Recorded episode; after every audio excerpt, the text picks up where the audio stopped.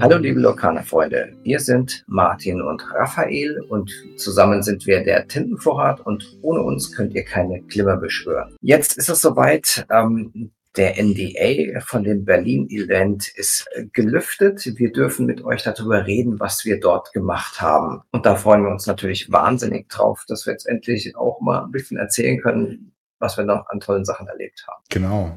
Wir hatten ja letzte, in der letzten Folge ein bisschen was erzählt, was passiert ist ähm, vor dem zweiten Teil und äh, wir endeten ja in einer Pause, wo wir eine Art Mittagspause, die etwa eine Stunde ging, wo wir noch gegessen haben und äh, weiter die alkoholfreien Cocktails getrunken haben, die sehr lecker waren. Ja, aber was ist eigentlich nach dieser Pause passiert? Egal was ihr braucht, sie hops einfach. Lokana News.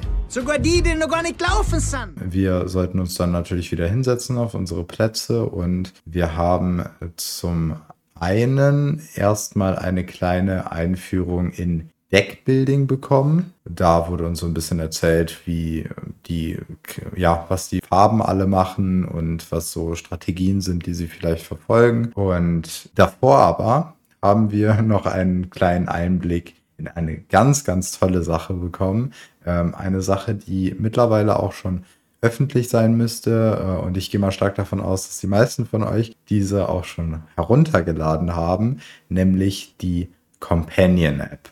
Und äh, wir durften sie uns in Berlin schon anschauen. Und ja, dann übergebe ich mal dem Martin äh, die Ehre, ein bisschen darüber zu reden, was denn da uns gezeigt wurde. Also wir haben die App eigentlich nicht im eigentlichen Sinne gesehen, sondern eine Aufzeichnung, was die App so kann. Wird insofern wichtig, weil, erzähle ich gleich. Also dort hat man gesehen, man kann Dort kriegt man Neuigkeiten angezeigt. Man hat ein Kartenkompendium und einen Deckbilder drin, auch gleichzeitig ein Collection Manager sozusagen. Also man kann sich Karten markieren, die man haben möchte, Karten markieren, die man in seiner Sammlung hat, ähm, auch wie viele man davon hat und natürlich auch alle Karten nochmal im Detail anschauen. Dann wurde da, als das aufging und man alle Karten sehen konnte, ging das ganz schnell hin und her, so dass wir da auch gar nicht alle Karten sehen konnten. Das war eigentlich nur eine verschwommene Masse und dann mal schnell auf eine Karte draufgeklickt, die man schon kannte.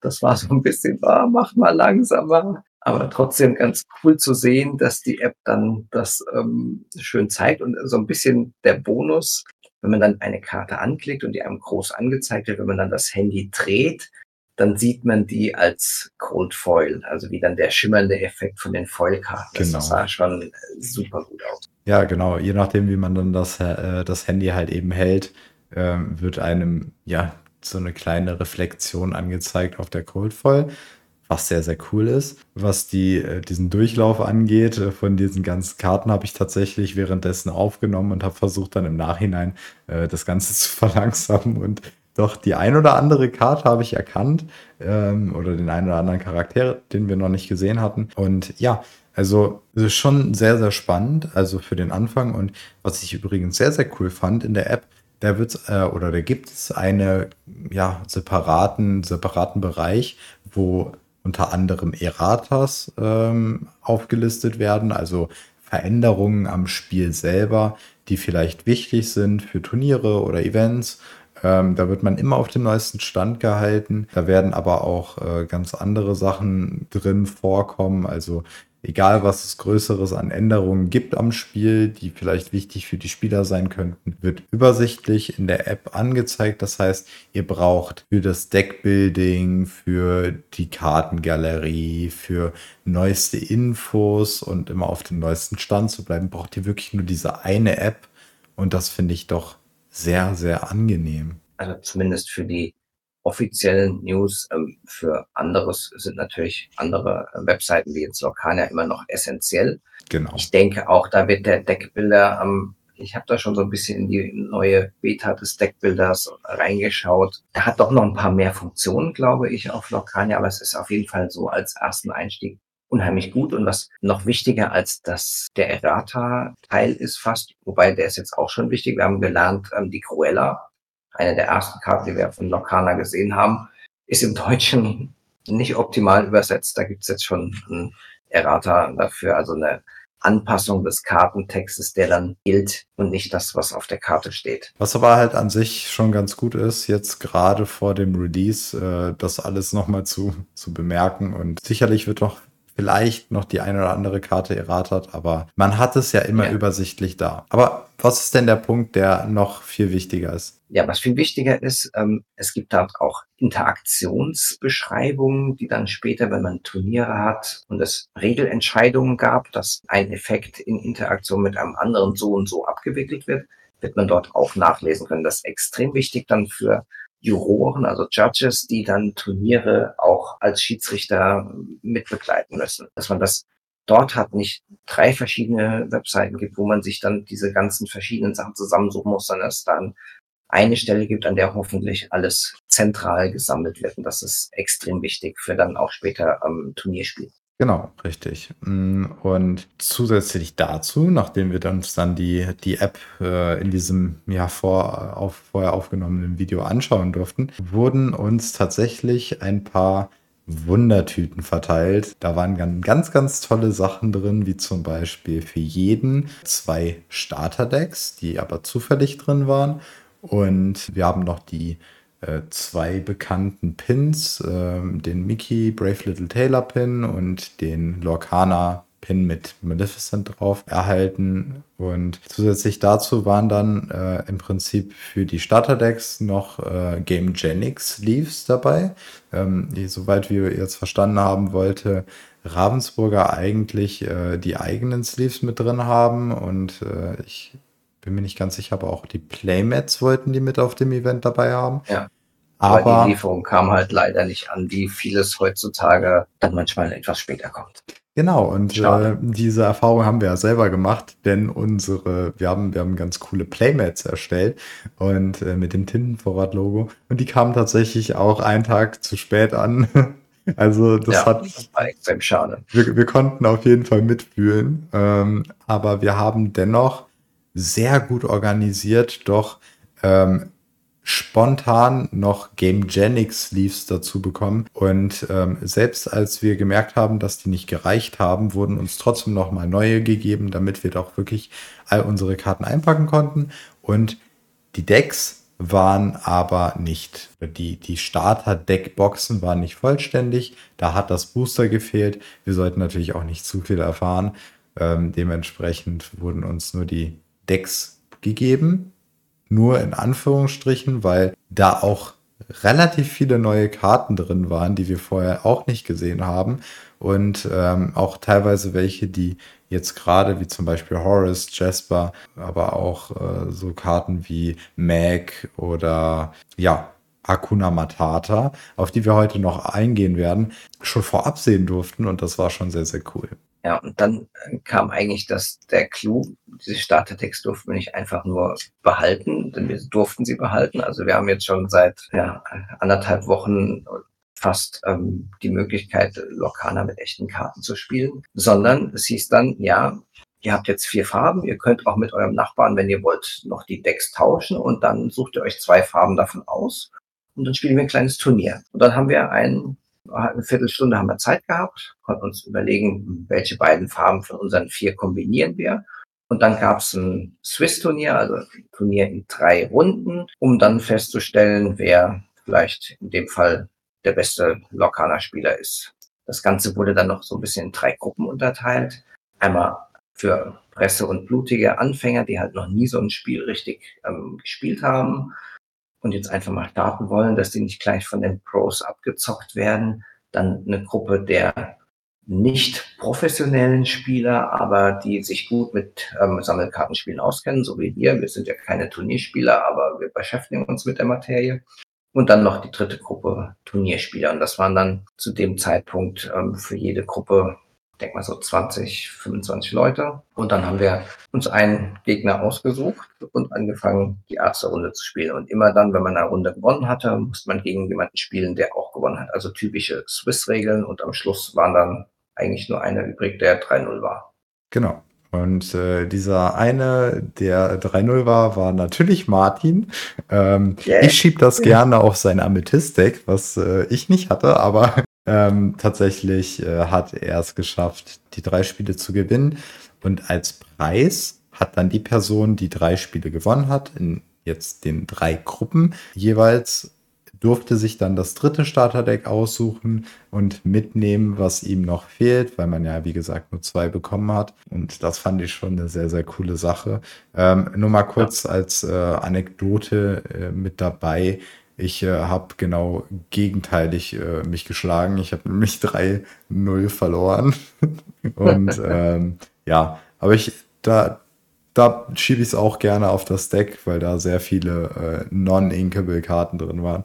Aber naja, das sind alles Ausreden. Ja, ich hatte relativ gutes Zugglück. Ähm, ich muss sagen, der PR von Abenteuer-Brettspiel war echt eine harte Nuss. Da ging es langsam äh, lange Zeit ähm, hin und her und dann habe ich aber ähm, Maleficent und ähm, Friends on the Other Side ähm, jeweils zweimal gezogen, er halt nicht. Und dann war ähm, das Spiel eigentlich dadurch entschieden. Das war echt bitter für ihn, weil das war ansonsten echt ein, am Anfang richtig knappes Spiel und hatte ich einfach zu Glück. Also das hätte auch genauso gut andersrum ausgehen können. Er hatte auch die gleichen Farben gewählt, Rubin und Amethyst, weil die so finde ich auch im Starterdecks am besten zusammen harmonieren, weil ja. sie viel Aufziehkarten, eine sehr gute Kurve und ein paar richtig krasse Bomben am Schluss drin haben. Also alles, was man eigentlich so möchte. Das ist schon eine extrem starke Kombination. Wobei bei den Pros hat der Wirt Duck 92, so heißt er auf Twitter, gewonnen und der hat Amethyst und Stahl gespielt. Also lag jetzt nicht nur an meiner Farbenkombination. Ansonsten ist äh, nicht mehr viel passiert. Also wir haben dann noch sehr viel gechattet, noch mit den Ravensburger Leuten am Ende.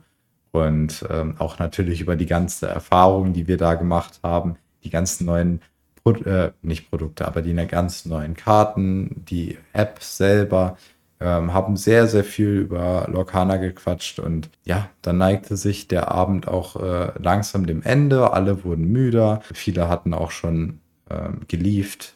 Manche teilweise auch während des Tournaments, nachdem sie halt eben fertig waren und das Spiel mal angespielt haben. Und ja, dann sind wir halt auch wieder ins Hotel gewandert und haben dann dort nochmal die ein oder andere Runde mit äh, unseren neu bekommenen Starterdecks äh, mal durchgeführt. Es war auch, es war, es war cool.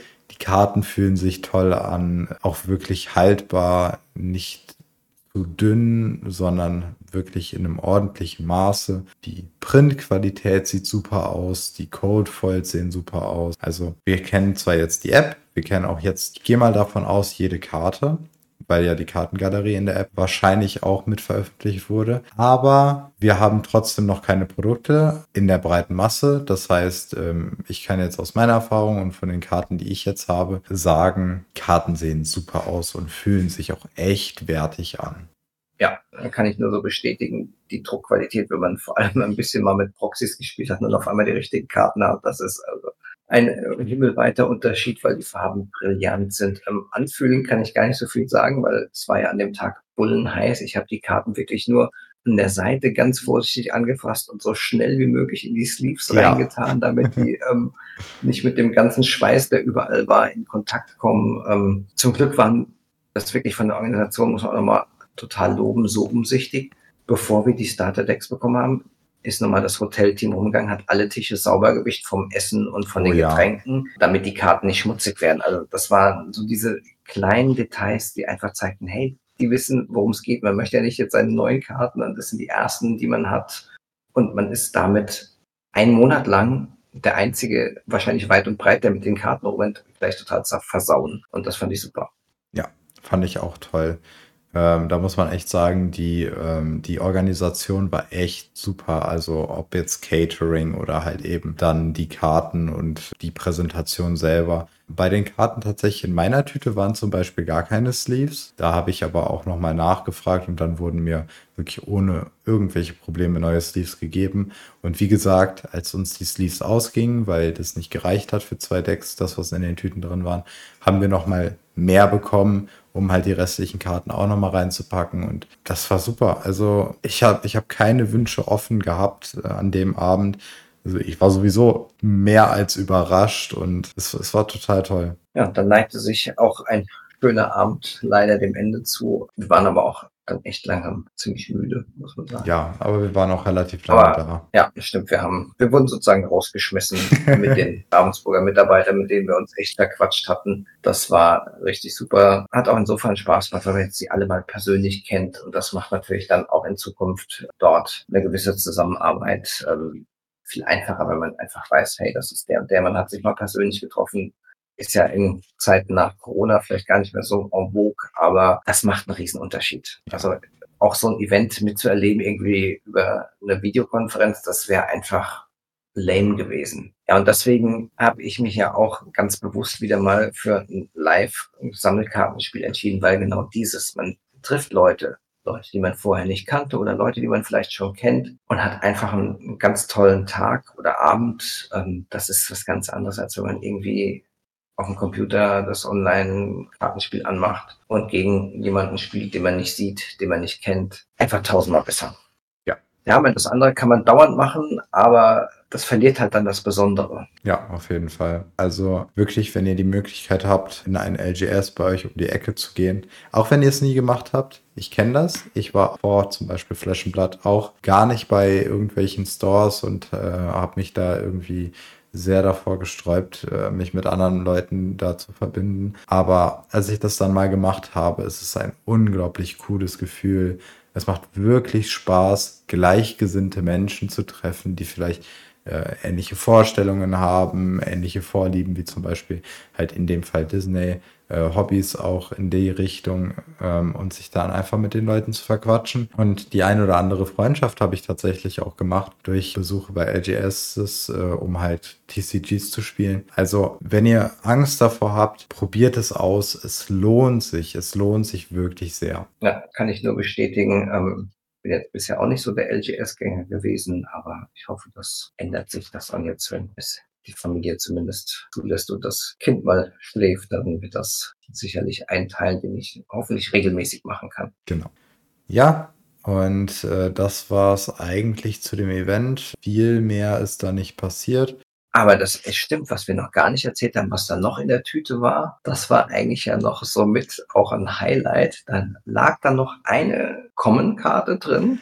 Oh ja, okay. stimmt. Was ist denn da jetzt noch so eine blöde Karte? Und dann guckt man da drauf und die war dann von Steve Warner signiert. Jeder hat eine andere bekommen. Ja, Aber das ist ähm, natürlich nochmal so, so, so ein kleines Goodie oder eigentlich ein großes Goodie. Ja, jetzt haben wir dann auch noch eine schöne signierte Karte. Also ich habe Oh ja. die Aurora Briar Rose auf Deutsch bekommen. Fällt mir gerade der deutsche Name nicht ein. Ich glaube, Röschen heißt sie. genau. Und mit einer schönen Signatur. Also die werde ich mir sicherlich irgendwo einrahmen. Vielleicht schicke ich sie auch zum Grading und lasse mir ein schönes Case einschweißen. Ja. Das wird was, was an der Wand landen wird. Ja, und ich habe Christoph erhalten, den offiziellen Eismeister. Und äh, ist auch eine ziemlich gut spielbare Karte. Also ich bin da auch sehr froh drüber, aber ich werde sie auch sehr wahrscheinlich graden lassen. Und da bin ich sehr froh drüber. Sonst ist jetzt in der letzten Zeit nicht so richtig viel passiert. Wir haben jetzt, wo wir aufnehmen, gerade beendet ein Q&A von Disney Lorcaner mit den Spielentwicklern beziehungsweise mit ähm, Steve Warner, in der er Fragen zum Spiel ähm, beantwortet, die man vorher einsenden könnte. Aus Zeitgründen, weil so viele Karten veröffentlicht wurden, fassen wir das zu einem späteren Zeitpunkt nochmal zusammen. Das wird da vor allem Regelerklärungen geben, Klarstellungen zu Fragen, zu Regeln und zum eigentlichen Spielablauf. Und zu den neuen Karten, die jetzt rausgekommen sind. Genau, aber nichts, was jetzt die Zukunft des Spiels angeht, so dass das Neuigkeiten sind, die bis zur nächsten Folge warten können oder zur übernächsten, je nachdem wie viele Karten dann noch kommen, wahrscheinlich noch eine ganze Menge und die dann erst Einfluss haben, wenn man tatsächlich auch mit den Karten. Genau, und äh, da wir jetzt auch gerade schon über die Karten reden, würde ich sagen, machen wir da weiter, wo wir in der letzten Folge aufgehört haben. Geben euch eine kurze Übersicht, was für Karten denn jetzt gerade rausgekommen sind und auch, was wir dazu denken. Genau. Wir hatten mit den beiden Liedern Be Prepared und A Whole New World aufgehört das letzte Mal und dann wurden da gleichzeitig noch drei weitere Lieder mit diesen Karten veröffentlicht. Einmal von Smaragd, eine drei nicht tintbare Karte. Mutter weiß mehr ist Genau. auch, wie gesagt, ein Lied und ist ein ganz einfacher Bounce-Spell. Man kann den ausgewählten Charakter auf die Hand des jeweiligen Spielers zurückklicken. Genau. Also Verzögerungstaktik beziehungsweise wenn man eine eigene Karte hat, die einen sehr starken Effekt hat, wenn der Charakter ausgespielt wird, kann man auch wieder zurücknehmen und nochmal diesen Effekt ausnutzen. Ja, ist mit ähm, sicherlich der anderen Rapunzel, die wir gleich dann auch noch zeigen werden, beziehungsweise wir jetzt dann bei dem gleich einmal erwähnen könnten, weil das könnte so eine Karte sein, die man nochmal ausspielen möchte, nämlich das ist eine Bernstein Rapunzel, vier Tinten, tintbar, hat die starken 1, 5 und zwei Legendenpunkte. Und wenn man diese Karte ausspielt, kann man bis zu drei Schadensmarker von einem anderen Charakter entfernen und genauso viele Karten ziehen. Und das würde sich ja dann schon lohnen, wenn man das nochmal ausnutzen kann, weil zum Angreifen ist der Charakter nicht so stark gut, sammelt zwei Legendenpunkte, aber wenn sie vielleicht schon irgendwie zwei, drei Schaden genommen hat, zurück auf die Hand, nochmal raus, Karten nachziehen. Das kann schon auch dann vorteilhaft sein, die eigene Karte wieder auf die Hand zurückzunehmen. Oder natürlich, der Gegner hat einen dicken Hintern auf dem Feld und dann wird er einfach zurückgeschickt und man kann frei ähm, erkunden gehen. Ja, und da kann man auch, glaube ich, an der Stelle ganz gut Karten vergleichen. Äh, die Karte kann man ganz gut mit ähm, Moana vergleichen, denn diese kostet 5 statt 4, ähm, jetzt wie Rapunzel, und hat die gleichen Stats, hat aber ein Lore mehr. Man tauscht im Prinzip die Fähigkeit äh, von Moana, dass man Prinzessinnen wieder ähm, readyen kann, gegen diese doch etwas spielbare, etwas stärkere, etwas ähm, standardmäßigere äh, Fähigkeit von Rapunzel und gibt dafür im Prinzip ein Lore auf, hat aber auch eine Tinte weniger, die man dafür zahlen muss. Und nicht Rapunzel ist auch noch eine Prinzessin, ne? Genau. Und äh, nicht verwunderlich an der Stelle. Rapunzel ist extrem stark, also sie ist auch eine legendäre Karte. Ja, stimmt. Und äh, da sehe ich schon die erste Karte, die vielleicht preislich doch relativ hoch gesetzt werden wird. Müssen wir dann mal gucken, wie sich das dann auf, äh, auf, ja, auf diesen Drittmärkten dann äh, entwickelt, auf Card Market und so, wie sie sich dann, ja, wie sie verkauft wird, ja. für welche Preise. Ja, nächste Karte ist einfacher. Ich stelle die doch mal vor, Raphael. Ähm, die, nächst, die nächste Leadkarte. Genau, da haben wir einmal die Reflection aus dem äh, Film Mulan. Und das ist eine ja, einfachere gestrickte Karte. Sie ist eine Amethystkarte und sie kostet eine Tinte. Und man kann sie aber auch in den Tintenvorrat packen. Im Gegensatz zu Mutter weiß mehr. Und sie hat die Fähigkeit, also es ist ein Song natürlich, und hat die Fähigkeit, Schau dir die obersten drei Karten von deinem Deck an und tu sie wieder zurück in einer beliebigen Reihenfolge. Ja, also es ist ein bisschen eine Art Filterkarte, beziehungsweise man kann vorsortieren, welche Reihenfolge man zieht. Kann am Anfang gut sein, kann auch im Mittel oder am Ende des Spiels gut sein. Und wenn die Karte gar nicht passt, dann ab in den Tintenvorrat. Genau. Solide. Ähm, kann man durchaus Ob sie nutzen. so richtig abhebt, weiß ich noch nicht müssen wir dann halt natürlich auch mal gucken, wie gut sie dann mit den ganzen anderen Karten funktioniert. Natürlich, wenn wir Karten haben, die ähm, gerade in Amethyst Karten haben, mit denen wir Karten ziehen können, ist es vielleicht ganz interessant, gerade wenn wir dann so eine Maleficent spielen, die dann äh, eine Karte nur ziehen kann, dann die Karten vorzusortieren. Gerade weil die Kosten von Spiegelung relativ niedrig sind. Also man kann sie ja natürlich, oder es sind die niedrigsten Kosten, die man hat. Und ja, da bin ich an der Stelle auch mal sehr gespannt, ob wir noch eine Karte sehen werden in Zukunft, die nichts kostet. Das stimmt, das gibt es noch nicht. Aber was wir auf jeden Fall schon gesehen haben, bevor wir jetzt noch das letzte der fünf Lieder besprechen, ist ähm, noch eine achte Mickey Maus in Smaragd, die sieben kostet, nicht tintbar ist, 652 als Stats hat. Ein Flutgestalt, also kann man für fünf auf einen anderen Mickey drauf spielen. Und die hat nämlich die Fähigkeit Misdirection, also Irreführung. Wenn du die eine Aktionskarte spielst, kann ein Charakter des ausgewählten Gegners nicht im nächsten Zug auf Erkundung gehen. Und da ist dann die Interaktion mit vielleicht so günstigen Zaubersprüchen oder Aktionen, wie sie heißen, schon richtig, richtig vorteilhaft. Wenn man dann auf einmal ähm, den Gegner sein komplettes Brett blockieren kann und sagen kann, ja, du kannst aber mit allem jetzt nicht erkunden. Tut mir leid, du hast zwar ganz viele wendige Charakter auf deinem Feld, aber die machen halt jetzt mal nichts. Und das ja. ist schon super stark. Und da merkt man halt auch, in welche Richtung sich äh, ja, Smaragd entwickelt nämlich eher in so eine Control-Richtung, dass man wirklich äh, nicht nur auf sein Feld achtet, sondern halt auch wirklich in erster Linie darauf achtet, dass der Gegner nicht so viel machen kann, sondern dass man das gegnerische Board kontrolliert und das eigene Board sollte man dann an der Stelle auch unter Kontrolle haben. Aber das ist ja eher weniger das Problem. Man kontrolliert wirklich das, was der Gegner macht und setzt ihm klare Grenzen, bis wohin er gehen kann. Und natürlich durch das Gestaltwandeln kriegt man ihn, wie gesagt, für fünf deutlich früher aufs Feld. Was eigentlich ganz cool ist und bei der Anzahl an Mickeys, die wir bekommen haben, wobei diese dann halt auch eben quer verteilt auf allen Farben sind, müssen wir dann mal gucken, ob dann doch noch ein paar mehr auf spezifischen Farben kommen. Würde auf jeden Fall Sinn machen, ähm, um dann halt diesen gut ausspielen zu können. Ja, und das ist halt wieder wie bei all diesen extrem starken und komplexen Karten eine Super Rare. Wie ich schon mal erwähnt habe, scheinen so die absoluten großen, tollen Karten zu sein. Das letzte Lied, Bernstein, eins, worauf wir schon lange gewartet haben, oder Raphael? Genau, also da kannten wir das Artwork relativ früh schon. Das war ja dieses eine, wo die, äh, wo sowohl Simba als auch Pumba und äh, Timon über diesen Baumstamm vor dem Wasserfall äh, entlanglaufen und im Hintergrund äh, die, der Wasserfall im Prinzip den Mammut oder den Elefantenfriedhof spiegelt und noch die das Land, glaube ich. Ähm, aber da bin ich jetzt gerade zu uninformiert, um das genau sagen zu können. Jedenfalls haben wir auf dieses Artwork extrem lange gewartet, das auf einer Karte zu sehen und haben auch natürlich schon spekuliert, dass es auf jeden Fall ein Song sein muss. Hakuna Matata macht hier auf jeden Fall auch Sinn. Äh, ist auch der Name der Karte. Und die Karte ist eine Bernsteinkarte, passend zum Artwork.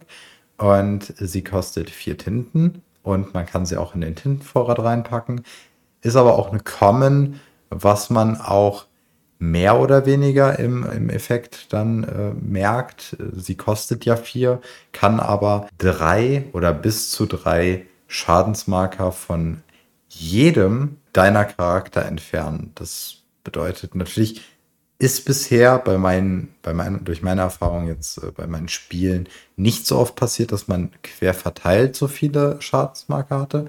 Aber das kann natürlich sich sehr schnell ändern, da wir natürlich auch schon die im letzten, in der letzten Podcast-Folge besprochene Karte Nehmt das Schwert nun auch im Spiel haben, der im Prinzip zwei Schaden auf jeden gegnerischen Charakter verteilt. Ja, also von daher das Gegenstück AOE-Heilung findet sicherlich seinen Platz. Eine solide Karte. Ja, und dann haben wir noch äh, eine weitere Aktion bekommen, ähm, die uns doch irgendwie sehr bekannt vorkommt. Und jetzt macht es vielleicht auch ein bisschen Sinn, dass ähm, ja, Lady Tremaine die Fähigkeit hat, die sie hat, nämlich, dass man eine Karte aus der, aus dem, ähm, aus der Ablage, also aus dem Ablagestapel wieder auf die Hand nehmen kann, eine Aktion. Ja, was haben wir denn da für eine Karte, Martin? Ja, das ist halt, ähm, mach es nochmal, do it again. Drei Kosten, nicht tintbar und wie du schon sagst, eine Aktionskarte zurück vom Ablagestapel auf die Hand. Genau. Ich also finde immer noch, dass die Lady Tremaine mit ihren 1, 5 und 1 Legendenpunkt deutlich zu schwach ist im Gegensatz zu vielen anderen Karten. Dann würde ich, glaube ich, lieber diese Aktion selbst spielen als die ähm, Charakterkarte. Mhm. Aber auf jeden Fall sehr flavorful, weil die böse Stiefmutter sagt so, ähm, mach das Ganze nochmal, schmeißt wieder die Erbsen auf den Boden oder lässt einem den Boden nochmal schrubben, wie es hier im Bild ist. Also alles Schikane und mach deine Aktion nochmal. Von daher passt es extrem gut. Was ich also an der Stelle auch noch sehr interessant finde, ist, dass die Fähigkeit, äh, die wir auf äh, dieser Aktion haben, dieselbe ist wie auch die Fähigkeit, die wir auf Lady Tremaine haben. Ähm, halt, der Name ist gleich, do it again, und auch die Fähigkeit darunter ist äh, dieselbe wie auf der Aktionskarte.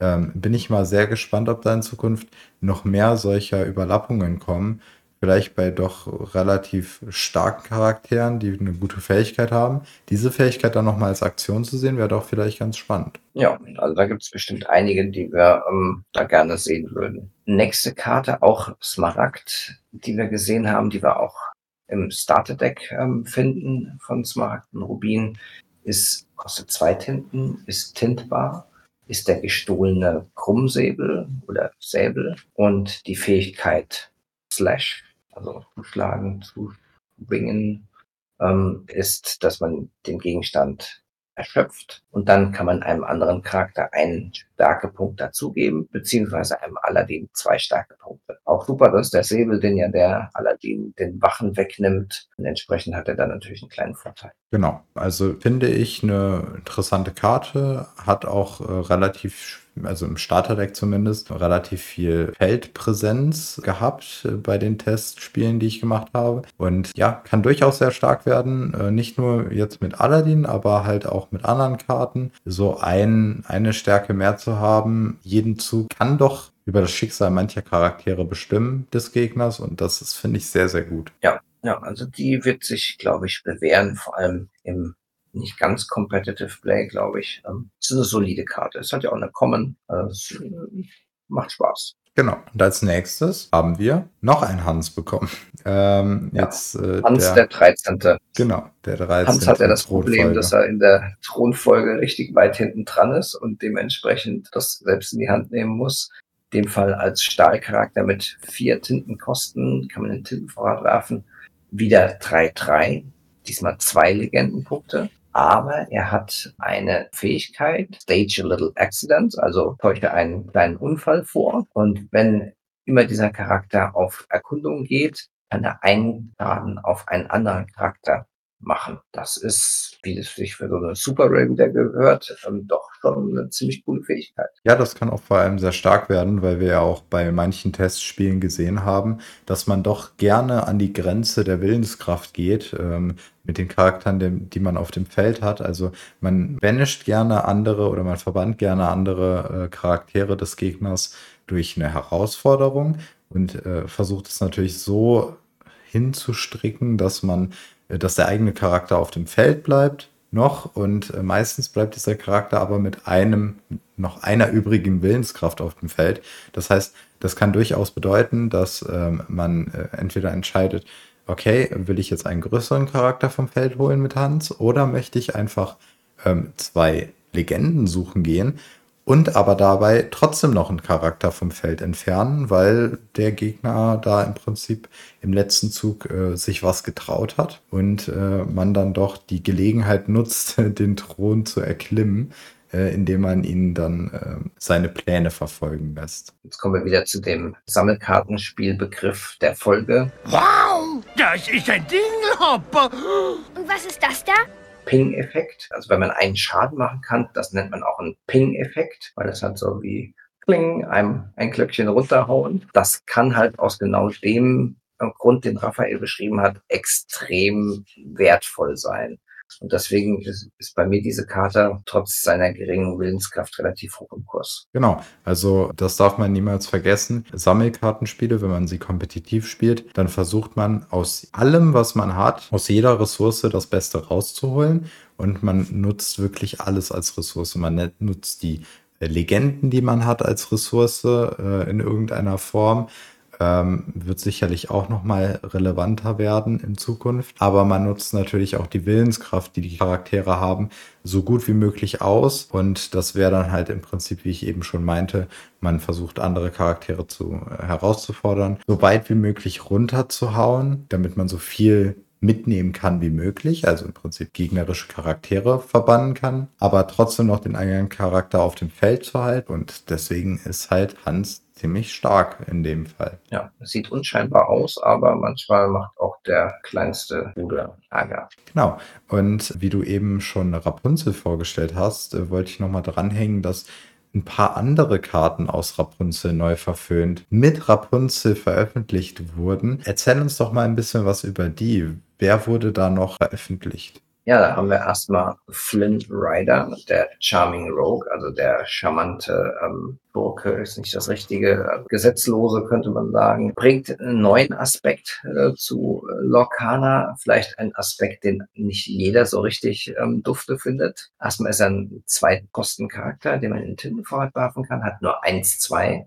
als äh, Stats, hat aber zwei Legendenpunkte, also so ähnlich wie LeFou. Aber er hat eine ziemlich mächtige Fähigkeit, nämlich Here comes the Smolder. Und wenn dieser Charakter der herausgefordert wird, dann darfst du von dem herausfordernden Spieler fordern, dass er eine Karte abwirft. Ja, und das kann ähm, gerade, wenn wir jetzt äh, uns gegen Amethyst befinden oder so, kann das doch relativ gut sein.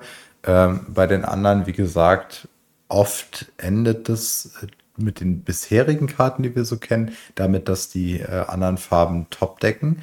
Aber das kann sich natürlich auch noch ändern. Jedenfalls ist das eine sehr, sehr gute Karte, weil man halt im Prinzip dafür sorgt, dass der Gegner Möglichkeiten verliert.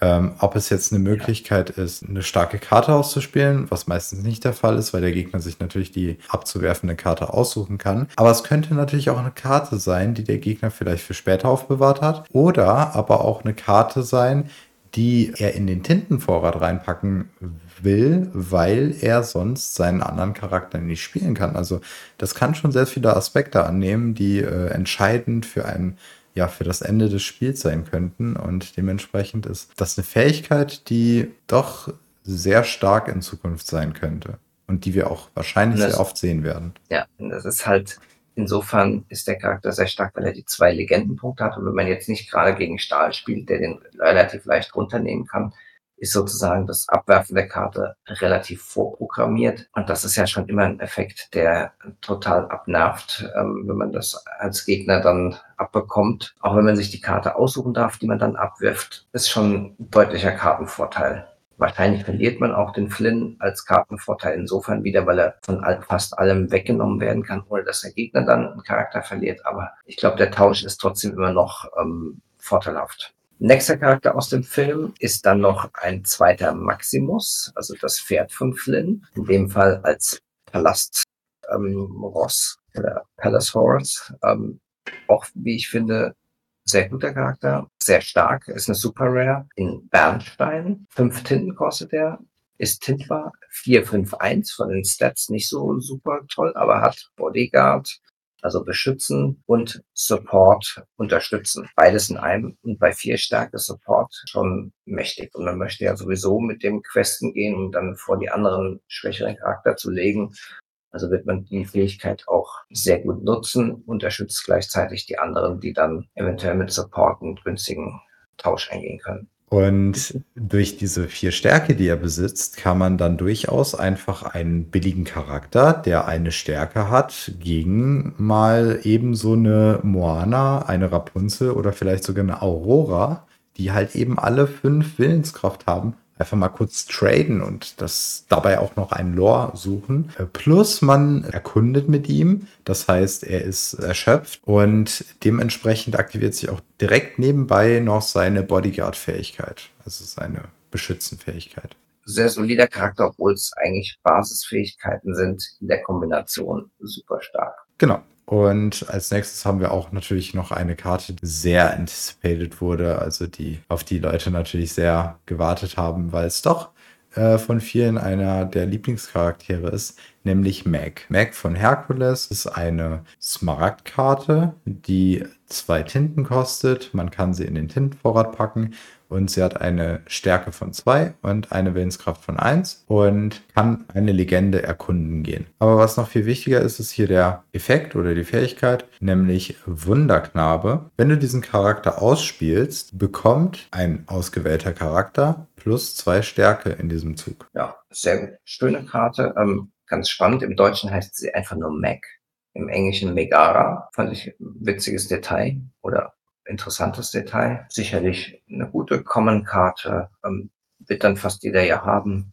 Von daher wichtig, dass es sowas gibt. Ja, und da muss ich auch sagen, die Karte habe ich jetzt beim Testen auch echt oft gespielt. Ob sie jetzt im Tinnenvorort gelandet ist oder mir tatsächlich schon das ein oder andere Mal ähm, Plays eröffnet hat, weil sie halt eben diese zwei Stärke verliehen hat, aber halt auch eben ein Charakter auf dem Feld ist, der dann auch nochmal angegriffen werden muss. Sie hat nicht so eine hohe Willenskraft, aber das macht sie vielleicht auch ganz stark, weil der Gegner muss sie halt wegbekommen, aber muss dann halt eben diese zwei Schaden mitnehmen, damit ich nicht in dem Fall Legenden suchen kann. Wie gesagt, grundsolide. Ähm, die nächste Karte hatten wir schon mal angesprochen. Das ist ähm, die Elsa in Amethyst, ähm, Königin Regentin mit vier Kosten 441 tittbar und ist einfach ein Vanilla-Charakter. Nochmal eine Elsa als ähm, Ergänzung zu dem Elsa Anna Package. Genau, die haben wir in der letzten Podcast-Folge besprochen, auch äh, nochmal gezeigt, womit sie ganz gut funktionieren kann. Also, wenn ihr diese verpasst habt, hört gerne mal in, den, äh, in die letzte Folge, Folge 9 rein. Genau. Wollen wir dann ähm, gleich die anderen beiden Elsas noch hinterher schieben, die ähm, wir jetzt auch gesehen haben? Ja, können wir sehr gerne machen. Also da haben wir nämlich jetzt ähm, nochmal während der Folge nochmal zwei neue Elsas bekommen. Äh, und dabei ist auch eine legendäre.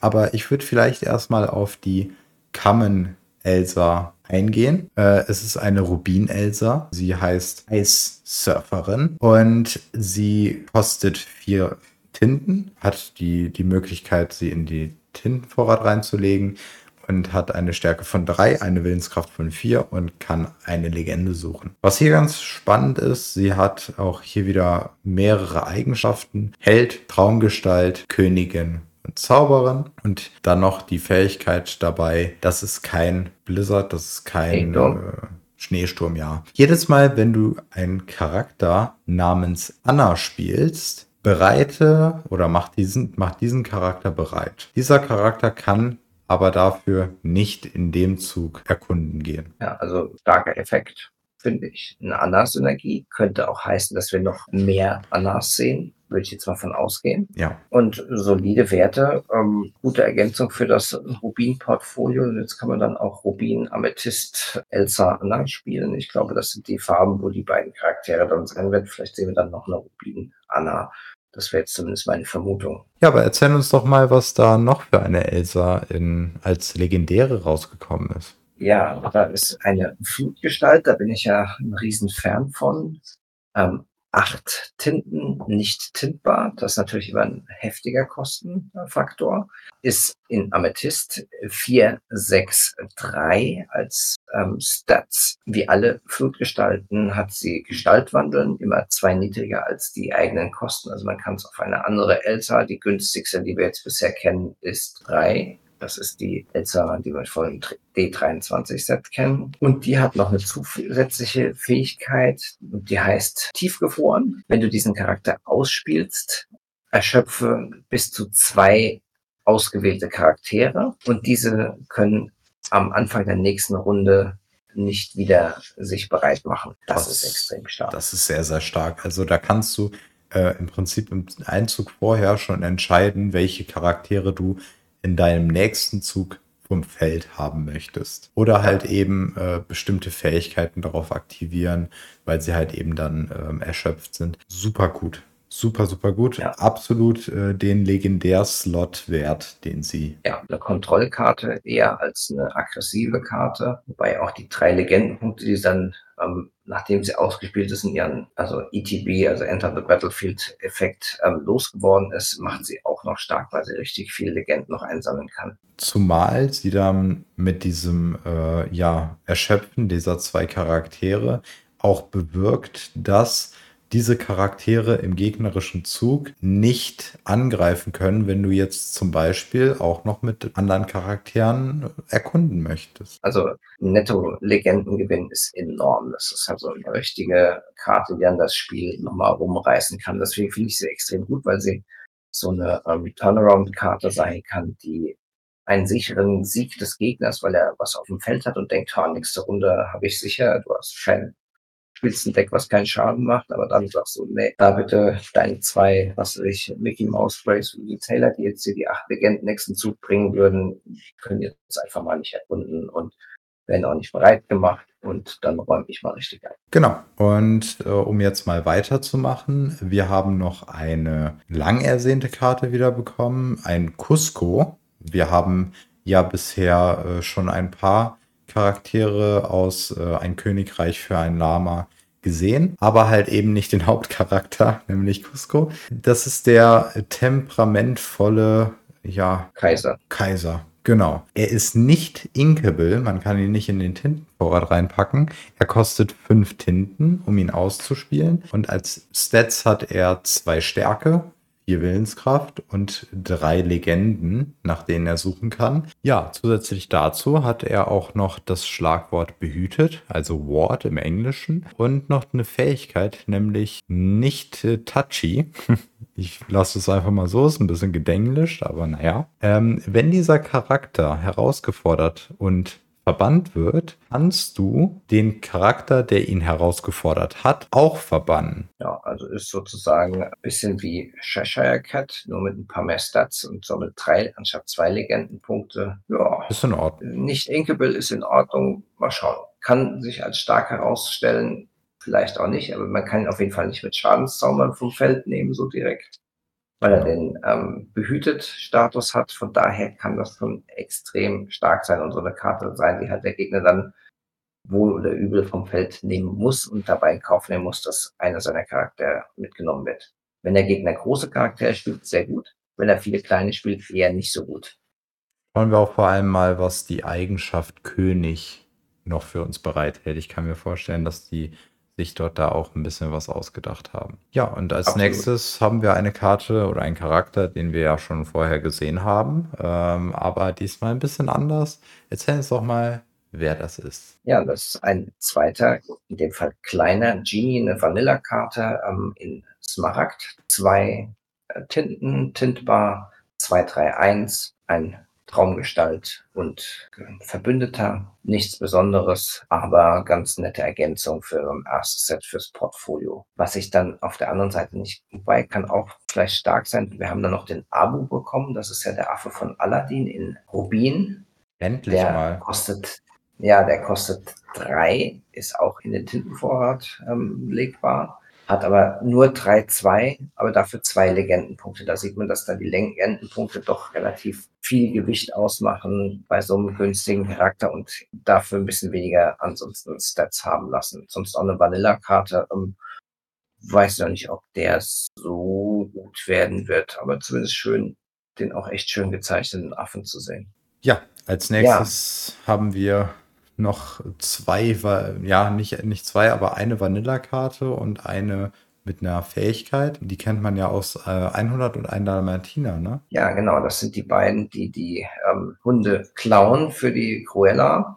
Und das sind Horace und Jasper. Der Horace ist eine Vanilla-Karte. Beide sind Smaragd. Horace kostet drei Tinten, ist in den Tintenvorrat zu spielen. Vier, drei und eine Legende. Vanilla-Charakter braucht man nicht mehr viel zu sagen. Und der Jasper ist ein drei Tintencharakter ebenfalls in Tintenvorrat spielbar. 2-4, ein Legendenpunkt, aber hat eine spannende Fähigkeit, die ihn, finde ich, deutlich besser macht als in Horus. Ähm, wenn immer dieser Charakter auf Erkundung geht, kann er einen gegnerischen Charakter auswählen, der nächste Runde nicht erkunden kann.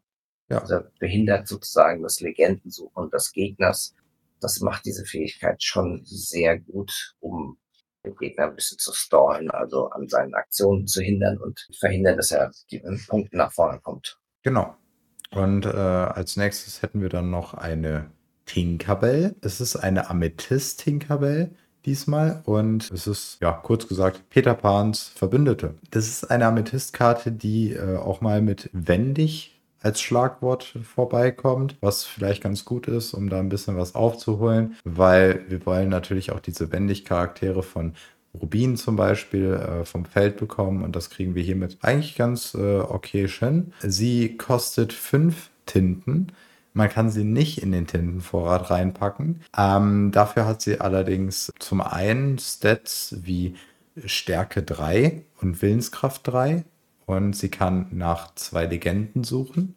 Hat halt, wie gesagt, noch das Schlagwort wendig und eine Fähigkeit, nämlich deine Charaktere, die Peter Pan heißen, bekommen Challenger plus 1. So, sie bekommen eine Angriffskraft mehr, wenn sie einen gegnerischen Charakter herausfordern. Genau. Ich glaube, Tinkerbell wird es schwer haben, ist nicht in Tintenvorrat zu legen. Ähm, relativ niedrige Stats, abhängige ähm, Synergie. Wir haben bisher nur einen Peter Pan, vielleicht kriegen wir dann noch einen zweiten. Das Gehe könnte ich man mal stark von aus. Ja. ausschließen. Aber ich glaube trotzdem, dadurch, dass man sie nicht in den Tintenvorrat spielen kann, die Karten werden immer mehr. Ähm, die muss man sich ja schon echt sehr genau aussuchen. Wenn man jetzt nicht gezwungen ist, auch gegen wendige Charakter was auszurichten, ist die, glaube ich, die erste, die dann hinten runterfällt. Genau. Und jetzt kommen drei sehr spannende Karten. Das sind jetzt auch bisher die letzten. Ich aktualisiere mal die Seite. Ich hoffe, da kam jetzt keine dazu. Wir haben zwei Flutgestalten und eine legendäre Karte. Wir fangen mal mit der unheimlich tollen Karte, aber vielleicht der am wenigsten spannenden Karte an, nämlich dem Captain Hook, ähm, der einen lustigen Gedanken fasst, Thinking a Happy Thought. Der ist für fünf Tinten spielbar, nicht in den Tintenvorrat, ist in Stahl 251 Flutgestalt, kann also mit Shift 3 bei 5 Kosten auf einen anderen Hook draufgespielt werden, also zum Beispiel in Zug 3 auf den Einser Hook von Stahl, finde ich Mhm, sehr gut, weil den kriegt man relativ sicher raus dann auch. Und er hat die Fähigkeit Challenger plus 3, also kann drei Stärke mehr dazu kommen, ist also dann 5-5, ähnlich wie Jafar, wenn er ähm, einen Gegner herausfordert. Und als zweite Fähigkeit hat er Stolen Dust, also den gestohlenen Feenbruder ähm, oder Staub, Feenstaub. Charaktere mit Kosten drei oder weniger können nicht Können diesen er Charakter kann nicht diesen Charakter herausfordern. nicht herausfordern, genau. Gerade kurz einen Brainfart gehabt. Was auch an sich sehr, sehr gut ist, weil ähm, willst natürlich, äh, du willst ihn erst einmal bereit lassen, weil er ja diesen Challenger-Move hat. Ähm, aber das gibt dir natürlich Spielraum, wenn der Gegner nur kleinere Charaktere auf dem Feld hat, ähm, ihn dann doch anders, andersweitig zu nutzen, indem er vielleicht äh, auf Lore-Suche geht oder halt, wenn du dann in dem Fall der Gegner kleinere Charaktere auf dem Feld hat, aber dann noch einen großen, der vielleicht fünf Willenskraft hat oder Willensstärke, den vom Feld zu holen und dann kann dein Gegner auch nichts machen für den nächsten Zug, weil er den nicht challengen kann. Also es kann schon relativ stark sein. Ähm, von den Stats alleine wäre er deutlich zu schwach, gerade weil man ihn nicht in den Tintenvorrat reinpacken kann.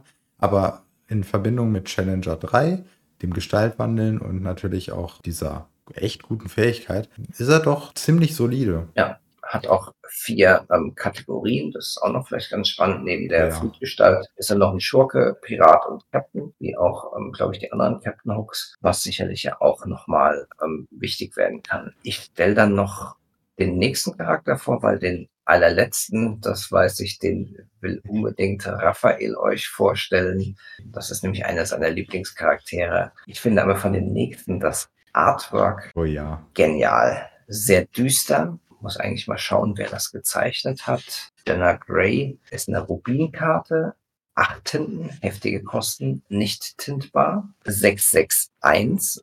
Erstmal von den Stats für die Kosten schwach. Das ist ein Scar, Homeless Firebrand. Brauchen wir erstmal nicht übersetzen. nicht übersetzen. Eine wieder Flutgestalt, sind ja meine Favorites. Eine Rare-Karte, Shift 6 entsprechend zu seinen acht Kosten. Und seine Fähigkeit ist Rousing Speech, also anstachelnde Rede. Wenn du diesen Charakter ausspielst, kannst du alle Charakter mit drei oder weniger Kosten bereit machen. Sie können diese Runde nicht auf Erkundung gehen oder nicht mehr auf Erkundung gehen. Also sprich, man hat viele kleine, er macht die, stachelt die Hyänen an, die haben schon die Legenden erkundet und danach werden sie wieder bereit gemacht und können noch die Gegner vom Feld nehmen oder halt sich für den nächsten Schlag in der nächsten Runde vorbereiten. Ich kann, mir, ich kann mir da eine coole Synergie mit dem Stitch Rockstar ähm, ausdenken. Ne? Also, dass man ja sowieso sehr viele kleine Charaktere schon auf dem Feld hat, vielleicht das eine oder andere nachgezogen hat und dann den Scar auf einen anderen Scar drauf spielt. Finde ich eigentlich sehr, sehr cool. Ja, dann, ja stimmt, wir haben einen günstigeren Scar, den Vierer aus Rubin. Mal gucken, ob da noch was kommt. Aber. Ähm, sicherlich ist das Schurken, äh, ist die Schurkeneigenschaft doch auch ein sehr großer Punkt, den man beachten kann. Vielleicht zusammen mit einem Bernsteindeck mit dem Hades vielleicht doch sinnvoller. Und er ist ja ein König in diesem Fall. Er ist ja da schon der Herrscher über die Bright Lights. Genau. Ja, wir haben ein, eine komplett, einen komplett neuen Film dazu bekommen. Äh, und ich finde das super spannend, dass Ravensburg oder Disney da doch so lange drauf gewartet haben, bis sie da endlich mal eine Karte zu machen. Ich meine, trotzdem extrem cool, dass es noch im ersten Set passiert. Es war ein, ein, ein Film, den sehr, sehr viele auch, auch auf Twitter requested haben für die Zukunft. Es ist Treasure Island oder der Schatzplanet. Und äh, da haben wir jetzt den John Silver bekommen. Das ist der Pirat, der im Prinzip so ein bisschen die Vaterrolle in dem Film übernimmt, ähm, an dem man sich doch so ein bisschen, äh, an dem man doch so ein bisschen während des Films sein Herz verliert. Schaut auf jeden Fall der Schatzplanet. Das ist ein super underrated Film. Ein Meisterwerk einfach. Aber jetzt mal mehr zur Karte. Es ist eine Smaragdkarte. Er kostet sechs Tinten. Man kann ihn in den Tintenvorrat reinpacken und er hat Stats, die wie folgt lauten: 5 Stärke, 5 Willenskraft und 2 Legenden. Und er ist ein, ja, ein Alien-Pirat. Ähm, er hat die Fähigkeit auch noch, wähl deine Kämpfe aus, würde ich jetzt mal grob übersetzen. Pick your fights. Wenn du diesen Charakter spielst und jedes Mal oder wann auch immer er erkundet, kann ein ausge bekommt ein ausgewählter gegnerischer Charakter, ja, Reckless, finde ich eigentlich ziemlich stark. Äh, man kann im Prinzip jedes Mal, wenn er halt questet äh, oder im, jedes Mal, wenn er erkundet, darf man diese Fähigkeit dann aktivieren. Und er hat an sich auch okay Stats in Verbindung damit. Und er hat auch noch ganz viele ähm, ja, Eigenschaften. Zum einen Alien, dann haben wir noch Storyborn, Schurke, äh, Pirat und Captain. Und das könnte dann auch für die Zukunft was ein paar coole, ein paar coole Sachen ermöglichen. Und er ist eine legendäre Karte. Ja, ist auch der einzige Charakter mit fünf ja, Kategorien. Alle anderen haben bisher maximal vier. Das ist der erste mit fünf. Bin ich mal gespannt, wie dann die weiteren Karten aus, äh, aus ja, Schatzplanet damit reinspielen. Äh, ich freue mich sehr auf Morph. Bin sehr gespannt, was der da für, für Fähigkeiten mit sich bringen wird, weil er kann ja im Prinzip jede Karte theoretisch imitieren. Ich hatte ihn ja ganz am Anfang, als Lokana neu war und ich mir Schatzplanet gewünscht habe, habe ich mir Morph als so einen kleinen, wie Pokémon, so ein Ditto vorgestellt, dass er vielleicht irgendwie Karten imitieren kann. Das wäre auch eine ganz andere Mechanik, die vielleicht sehr spannend werden könnte. Das ist, glaube ich, auch ein gebührender Abschluss für diese vielen, vielen Karten, die wir jetzt besprochen haben. Wir wollen uns nicht beschweren, keinesfalls, ähm, vor allem weil es auch so viel spannende Karten waren. Wir werden jetzt ja wahrscheinlich in den nächsten Tagen, bis dann ähm, die Folge rauskommt, noch einiges mehr sehen. Das besprechen wir dann in der nächsten Folge. Ich glaube, es war jetzt auch schon wieder eine ganze gute Zeit, die wir hier mit euch ja. verbracht haben. Ich hoffe, euch hat es gefallen. Ich hoffe auf noch sehr viele coole Karten, die wir in, der nächsten, in den nächsten Folgen besprechen können. Freue ich mich schon auf die nächsten Podcast-Folgen. Ich äh, würde mich natürlich darüber freuen, wenn ihr den Podcast bewertet, wenn ihr uns vielleicht aber auch Nachrichten schickt, was ihr für Verbesserungswünsche habt oder was vielleicht sogar was euch ähm, an dem Podcast gefällt, damit wir nicht, ähm, wenn wir selber ein bisschen dran rumschrauben, diese Sachen weglassen, um Platz zu sparen oder sonst irgendwas.